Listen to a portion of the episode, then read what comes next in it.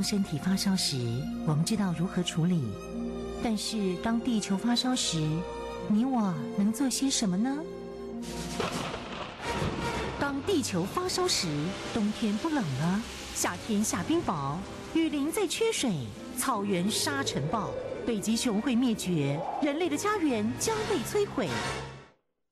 财团法人台湾永续能源研究基金会邀您一同关心：当地球发烧时。当地球发烧时，与您一起掌握节能减碳、气候变迁最新发展趋势。听众朋友您好，欢迎您再次收听《当地球发烧时》，我是主持人林尔祥。节目中朋友邀请到的是台湾永续能源就基金会董事长简佑新简董事长，董事长您好。主持人您好，各位听众大家好。那今天我们要谈到的是，呃，上回几次节目当中，我们都谈到这个董事长亲自到西班牙参加了这一次的呃气候变迁纲要公约会议啊。那回来之后呢，其实我们都没有停着脚步啊，还是一样会在国内召开一个全球落实巴黎协定的因应策略及发展研讨会。今年已经是第五届了，是不是请董事长在今天节目当中，我们呃介绍和说明一下这一次的研讨会当中又给我们带来一些什么样的的呃想法或看到一些什么样的趋势好吗？嗯，好，这个每一年的这个呃这个全球气候变迁纲要工业会议里面很重要一点就是说，因为会很大了，那我们国人参加也很多哈。老实讲，如果不是一个稍微呃整理的话，其实很多人去看这开大会是瞎子摸象，因为太大，这个会太大，你想。嗯这个几万人开的会议里面有很多的周边会议，然后主要的会议里面，我们又不是会员国，有很多会议我还不能进去，所以我不太很完全了解，所以我们就很希望借众人的智慧啊，就找一些啊参加会议的人呢，呃，他们有长期的这个研究，然后我们大家来分享一下。嗯，所以今年已经办第五次了，每年我们都在外交部的外交学院举行。那今年在十二月二十三号，我们一样的，我们请了几位呃非常熟悉这个大会的一些呃朋友们一起参加。那第一位当然我们请到行政院能源跟简单办公室的林哲伦副执行长，那台大教授，他是老鸟了，他参加十几年了，所以是每年都参加。那我们再请财团法人环境品质文教基金会谢英式董事长。他也是今年常年参加这个大会。那今年也有新人啊，新人比如说，呃，桃园市政府的啊、呃、邱俊明副秘书长，那么这个啊、呃、光宝科技公司的啊、的同仁一起来参加。那么我们经过很多的讨论啊分析之后，我想我这里大概解。有一点这个稍微综合一下，特别是从呃林子伦林教授他那边有些资料来跟各位说明一下，就说我们看这个气候变迁了，这个变化其实为什么会变得那么重视呢？它已经形成所谓的气候政治了哈。我们有气候外交啦，因为因为啊气候变迁的问题引起很多外交问题，那其实基本上它是一个政治问题啊，啊，它不单纯是一个所谓科学问题。其实啊，科学问题比较容易解决，因为科学讲数据的哈，那数据拿出来一翻两瞪眼啊。当然，数据还是有问题啊。有人会呃挑战你说，哎，你这个数据，哎，最多是两百年的历史嘛哈。人类开始工业革命以后有精确的科学计算，时间不长，你怎么能够推广叫做？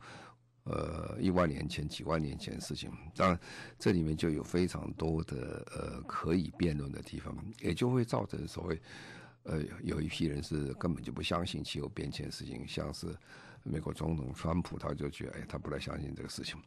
好，那所以我们就来看了这个气候的影响，影响到外交，影响到工业，影响到什么？那今天我们就从。呃，那天开会有一个稍微有一点大家的方向，我们在了解他谈什么叫气候政治啊？那气候政治有几个大的趋势来看哈，呃，大概是用七个趋势来看，大概可以分析了解一下。第一个趋势是什么？其实现在已经从科学的议题啊，变成一个政治的议程啊，因为气候变迁它是一个国家安全的问题啊。很多国很多国家是把它放在国安的问题上来看，那个气候变成呢，它会影响到这个呃国防军力啊配置的问题啊啊、我们先讲就是美国好了哈，美国为什么国防部会对这个事情有兴趣？各位晓得，美国在全世界各国都有驻军的，那么他驻军有很多地方是有海港。海港当然这个不能放空包弹啊，所以它有很多武器啊，什么这东西都会在港口边上的这些仓库等等。当海水上涨上升过到什么程度的时候，再加上有时候来一个大浪大潮，你就很可能会发生呢这个仓库会进水，啊，海水会上涨上来。所以在设计驻外海军的军港的时候。他就要注意这个气候变迁的时候，你是不是要提升你的高度等等，这只是个小问题而已啊。其实问题非常之多了哈。那气候灾难一发生的时候，各位想，现在全世界的军人呢，其实打仗机会是不多的啊。就像我们国军一样，也没什么打仗机会，大家算还处于和平的状态下。但是你不要忘记啊，每一次有发生台风大灾难的时候，都是军方出来帮忙，因为只有。军队有这么大的人力物力可以帮忙，所以这个军人的角色啊，除了打仗之外，它就是配合到一个气候变迁、政治上的问题就很多哈。呃，当然气候变迁的时候也会发生很多的这些呃所谓的这些其他的问题，比如说我们大家很熟悉的叙利亚的内战。叙利亚的内战是七八年前啊，一路过来，这个叙利亚发生非常大的一个。干旱的问题，把原来很好的个农业区啊，都变得没有办法生产，所以上百万的人被离开那个家园了。为什么？他没有办法生存。可是不要忘记啊，这些人进到都市里面，都市就开始出问题了。都市没办法容纳这些外来的那么多人呢、要生活了，要水啦等等，所以就开始又产生另外问题。所以叙利亚就又产生了移民，移到哪去？就移到好地方去了。就一部分人就移到土耳其，有些从土耳其就移到欧洲去。说欧洲有非常多的叙利亚的移民，也就是这一次很多国家在发生这个所谓选举的时候，有很多很多极右派的人，他觉得不应该接受这种移民。这个德国的梅克尔总理本来是非常受欢迎的一位总理，但是他有个政策啊，这个政策产生很大的问题，也就是从这里来的。因为梅克尔那时候想，因为德国是全世界无纸化非常重要的一个国家之一啊，就是说少子化，不是无纸化，就是孩子越来越少，少子化。少子化之后呢，他就想怎么补充这个人口了？因为德国人现在生育率每年都在下降啊。那么他就想，如果从移民呢，就跟美国一样移民进来，说他那时候讲说，打算开放一百万移民进来。可是这个进来以后，你不是只有好人进来了，也有一些捣蛋人进来了，所以又发生非常多社会治安问题，造成非常多的这些民众的不满啊。所以你可以讲，这个本来气候变迁又产生移民问题，移民最后移到变成这个德国产生所谓的这些政治的问题啊，这些都一连串下来，你就发现说，其实不是那么单纯的气候变迁对政治问题。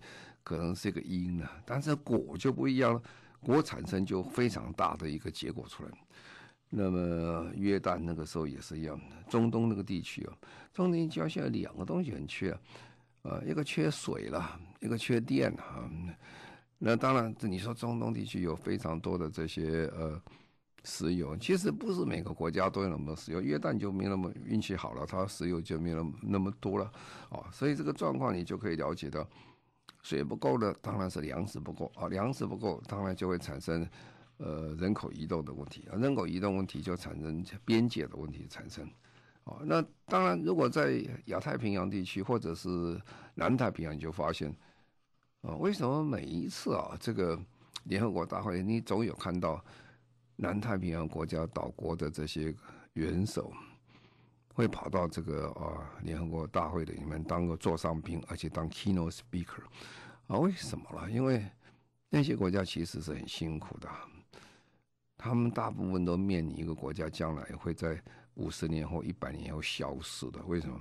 海水上涨以后淹的就是这些小岛国啊，因为他们国家的海面都水这个海拔都很低，两公尺、三公尺，稍微高一点就淹了。啊，所以这就很大的一个政治问题。那这些人到哪去？就人道的立场，也不能看到被淹死了，那这是很不好的。那如果要把这些人移过来的话，不见得。就像澳大利亚那么大一个国家，人口不多啊，土地那么大，他们要去接受这移民的时候，他们也非常的谨慎小心，也不是完全开大门说好了，你们国家人通通过来就可以。所以这个变成人道科技这些问题啊。原来我们在谈科技、科技、汽油、汽油，谈这个啊、这些科学数字，其实它背后讲起来是很可观的事情。那第二个趋势是什么？第二个趋势说，去碳化改变全球的地缘政治。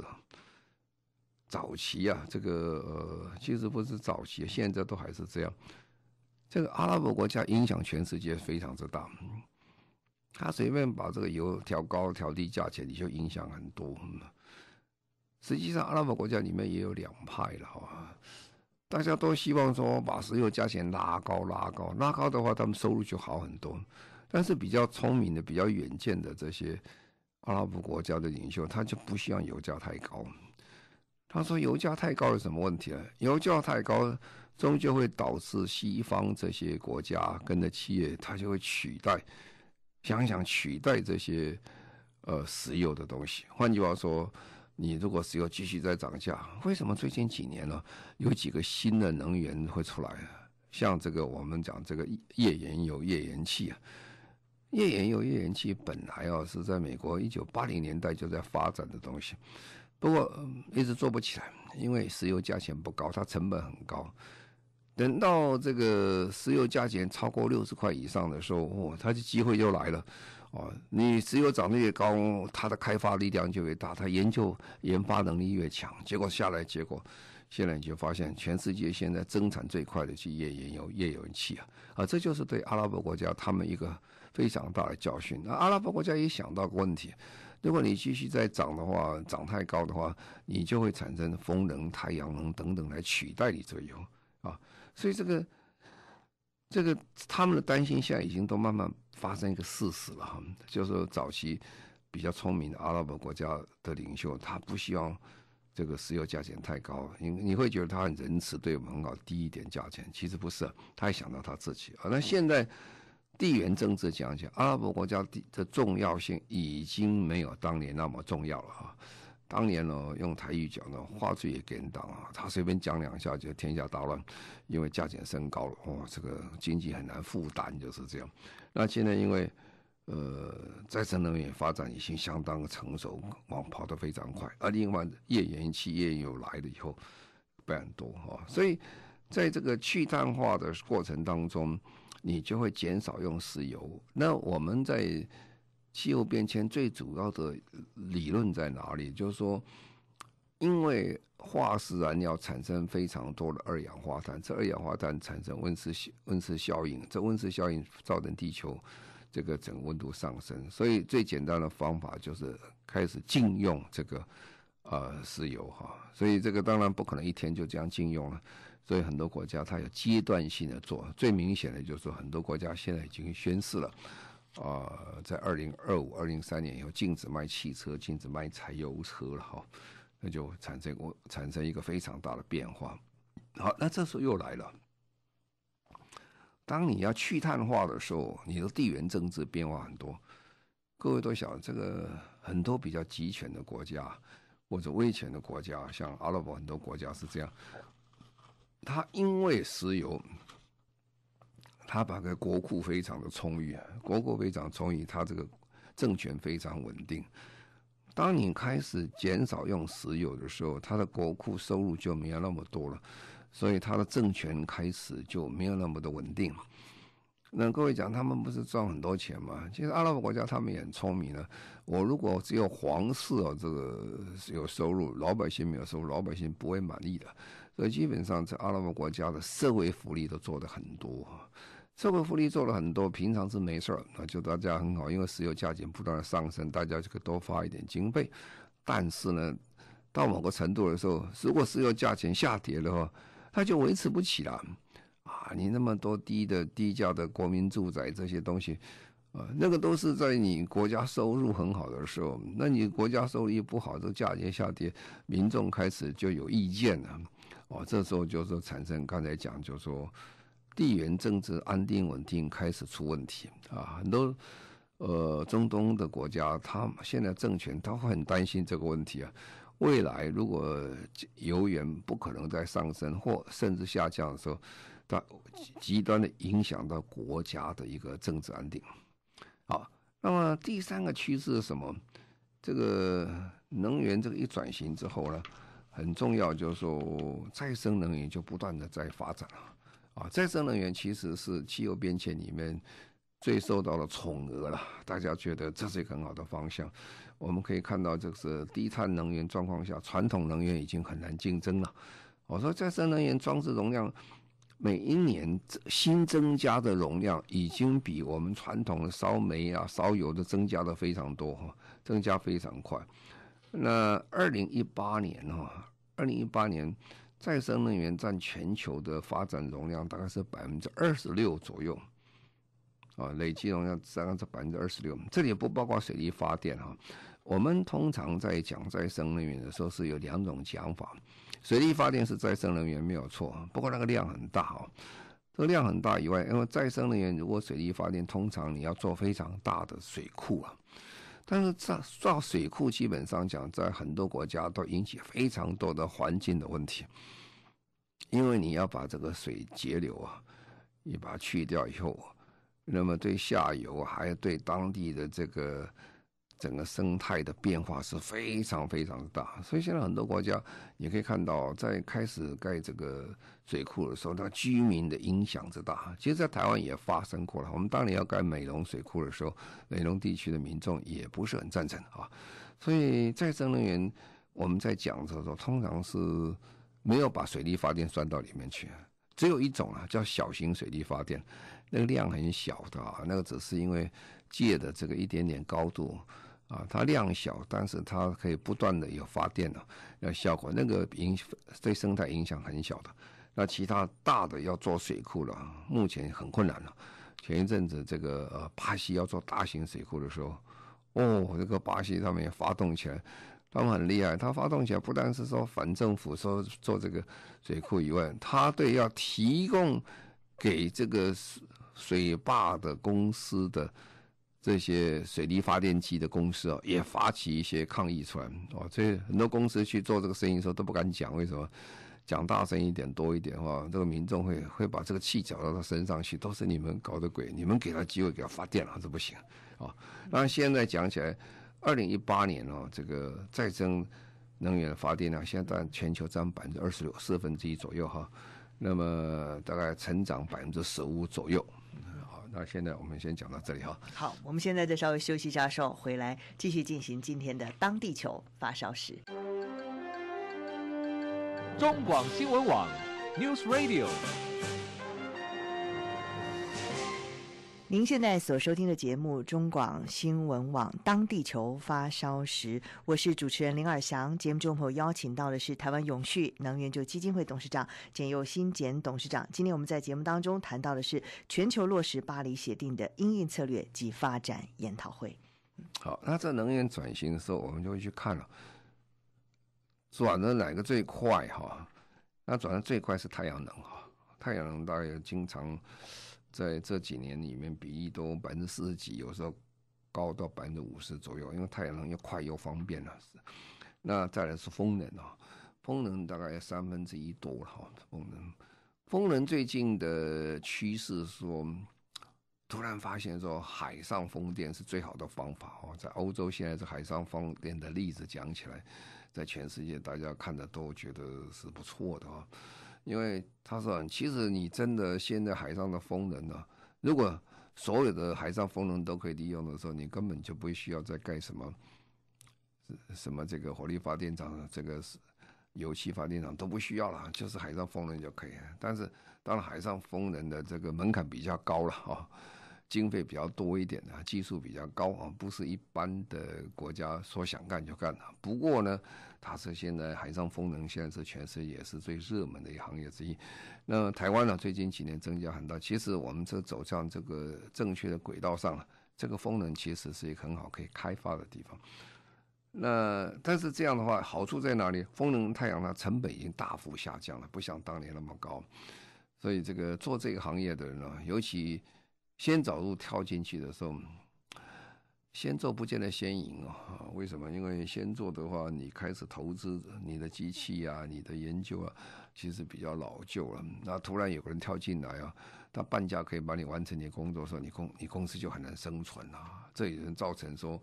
我们看到一个非常令人心惊的一个一个统计了，呃，全中国最大的原来最大的太阳能发电厂上的公司是倒掉的哈，美国最大的太阳能公司也是倒掉的，德国最大公司也是倒掉的啊，因为你开始做的时候，你投资非常多，其实那个时候科技还没有完全那么发达，不过最近几年科技进步实在是非常的快。那现在也慢慢已经在这结果就发现到，能源转型的确是有效果哈。那经济成长跟碳排放是脱钩啊，基本上是完全做得到。这以丹麦跟英国是最明显的例子啊，他们的二氧化碳排放是逐年在下降中中，但是他们经济并没有说不成长啊。所以大家以为说，哎，这个这个如果我放弃这些。石油啊、煤等等，我经济不能成长，其实未必哈。如果你要用这个煤跟石油在呃配合经济成长的时候，你你延伸的它的一个问题就是空气污染的问题啊，所以问题是非常多。那这个转型过程当中，早期我们国做发电呢都是国家做，因为资本额太大了。现在不是了，因为现在企业啦、城市啦。大家都一起跳进来，尤其是城市了。那么，因为这个现在如果用太阳能发电，它成本不像火力发电厂这么高，而且它是分散式的，非常方便。那对城市的污染问题解决，有很多地方是立竿见影的。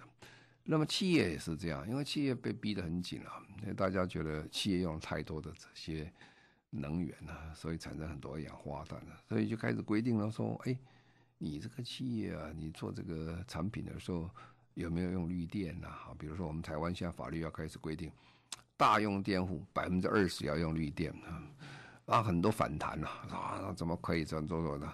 那就变成一个结果了，你要不然你就接受，要不然你就不接受，不接受其实也不是政府的问题了。我们在节目上不断的说明就说，像苹果啦。沃尔玛这种大公司啊，国际公司，他们都讲得很清楚。你如果要做我的供应链，你的产品里面要有一定绿电的比例啊。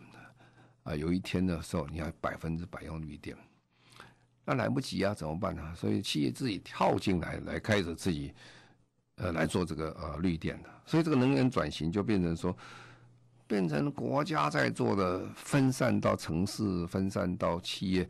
啊，它变成一个分散式一个一个整个一个做法，然后呢，这里面发了电了，每个人都会讲啊，大家都懂。哎，这个白天有电了，晚上没有电，因为白晚上没有太阳。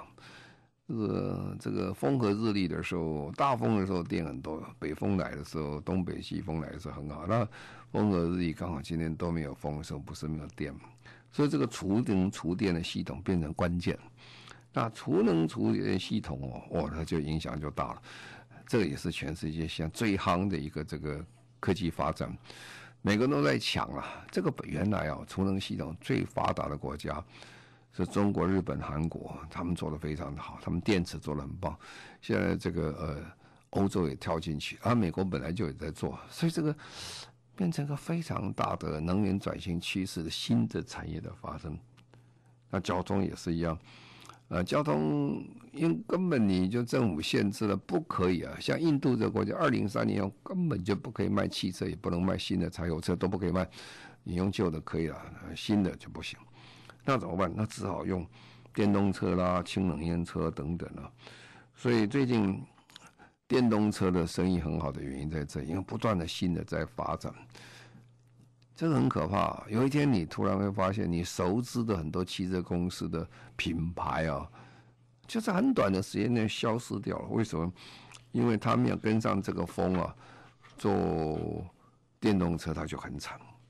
那趋势第四项对政治上影响很大，叫碳定价的时间来了。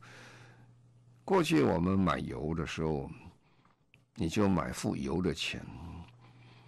以后呢，不是了。以后你买这个油的时候，还要再付一个什么东西？付一个你的排放二氧化碳的这钱，什么意思呢？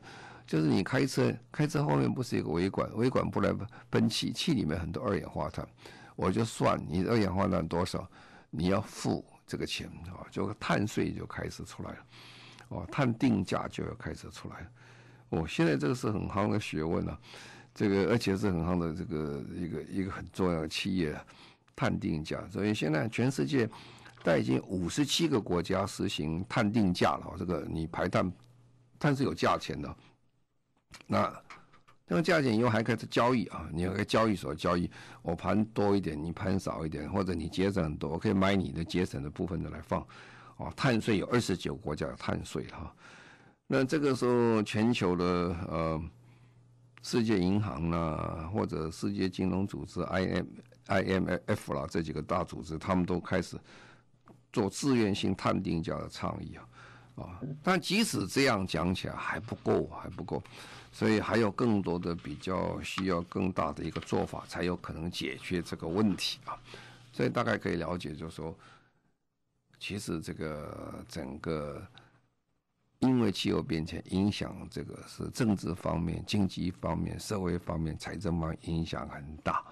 好，我们就先在这稍微休息一下，稍后回来继续进行今天的当地球发烧时。中广新闻网，News Radio。您现在所收听的节目《当地球发烧时》，中广新闻网为您播出。我是主持人林尔祥。节目中朋友邀请到的是台湾永续能源就基金会董事长简佑新简董事长。今天我们谈到的是全球落实巴黎协定的因应策略及发展的研讨会。好，第五个趋势我们看得出来哦，就是城市跟次国家体系的扮演的关键角色了哈。我们前期在做的时候都是国家在做。那么国家在做第一个，当然国家在做有国家的好处，他定的法律定这些，但实际上讲，在执行单位其实都是地方政府，啊，这个中央政府单位是定政策为主，但是它可以做很多资源的分配。那第二个我又发生问题，就是说，如果这个政府不热心，中央政府不热心怎么办呢？像早期啊。布什总统，小布什总统他也是一样啊。小布什总统跟川普其实是一挂的啊，他们基本上都不太相信这个气候变迁啊。所以小布什总统在做的时候，他说他没有兴趣呃参加这个京都议定书了。那个时候引起非常多的这些美国各城市的一个反反应，他们觉得这是不对的哦，所以他们就变成一个。很多城市联盟啊啊！你中央政府不做，我来做，我来做。那现在也是一样，现在这个呃，川普不做啊，所以很多的地方州啊、市的单位都来做。比如说加州啊、纽约州都是最热门的。其实加州，我们说它是一州了，如果它算一国也不为过哦。它大概全世界应该排，如果用它，如果它算一国的话。以 GDP 来算的话，当然全世界排到差不多第六七名，非常大的一个这个 GDP 很大，它人口也多了哈。它它它非常的热心呐，因为加州是全世界受这个气候变迁影响最大的州之一了。啊，我们常常看到报纸都，哎呀。这个北加州有火烧山了哈，那火烧山可怕，那个面积有时候像半个台湾这么大的烧，啊，产生的这个污染跟二氧化碳是很可观的，所以他们都非常热心，所以城市变成一个主角啊，所以联合国也看到这个，所以联合国就变成一个都市联盟了，ICLEI 啊，就把地方政府把它合并在一起，一起来做，那么这个。呃，克林顿总统他们也去搞一个这 C40，这四十个城市大联盟啊。其实现在不止四十个城市，大城都把它联合在一起。哦，现在变成一个新的体系出来，就是说上面有中央政府在做啊，那下面其实执行单位他是很热心的啊。那么在做这个二氧化碳减量跟这个节能减碳，还有这个呃调调试的问题。那么中央政府这种很重要，你中央政府的领导人很重要啊。今天台湾其实讲起来，呃，地方政府这个六都的这个市长其实都蛮热心的。六都的市长对这个工作，我们也可以看到六都每次在市政报告的时候，他也会提出他的呃节能减碳问题。更重要的是都市设计啊，跟基础建设要配合这个啊。我们常常看见就是哇，这个一来就淹掉一个什么地方，哎呀。当然，我们可以讲说，那雨水太多了哈。但是如果知道雨水再多，我们的建设的方法也跟着要变了。所以，都市设计跟基础建设规划要完全把它变出来。那另外就是说，呃，很重要，就像全世界很热心的一个叫做平台联络的问题，因为大家都有一样的问题了，不是只有你有特别问题。所以，跨政府的一个地方政府合作很多。刚才讲 ECLI 啊。就是联合国这个组织，全是有一千多个是呃市政府，他们把它联合在一起，和地方政府联合在一起，随时在开会啊。我们在他的这个呃能力建构中心是在高雄市政府那边啊，他们来负责这个。那么他不但是联系台湾啊，他每年还把东南亚国家大家一起来谈了，因为每个国家都有很聪明的解决方法，大家可以谈论这个事情。可以大家分享一些专家们的意见啊，所以这个是新的一个场面也出来，就是都是加进去了。在联合国开这个大会，本来这个是一个中央政府会，到每年都有非常大的一个地方政府的人员参加，因为他们更希望了解说，我怎么解决这个问题啊？那第六个趋势是什么？就是企业的角色上升了。其实从一开始啊。联合国在做这个事情，他就知道一件事情：很多问题其实是企业引出来的。你这个二氧化碳那么多，基本上还是企业生产的时候产生的二氧化碳。你发电的时候产生二氧化碳的，你污染你也是发电的时候产生的污染啊。本来就是很多企业界所产生的问题，那你要叫其他人来解决，其实也不是挺公平的事情。所以企业的角色变成非常重要。呃，如果企业如果不参与的话，是很困难的。所以联合国在做这个事情的时候，都想希望各国的企业大家能够身先士卒来做。那企业其实也做得很好了。企业在这段时间，在台湾企业一样，大家都都很努力在做。那么在做的时候，你总要有一个方向啊，方向。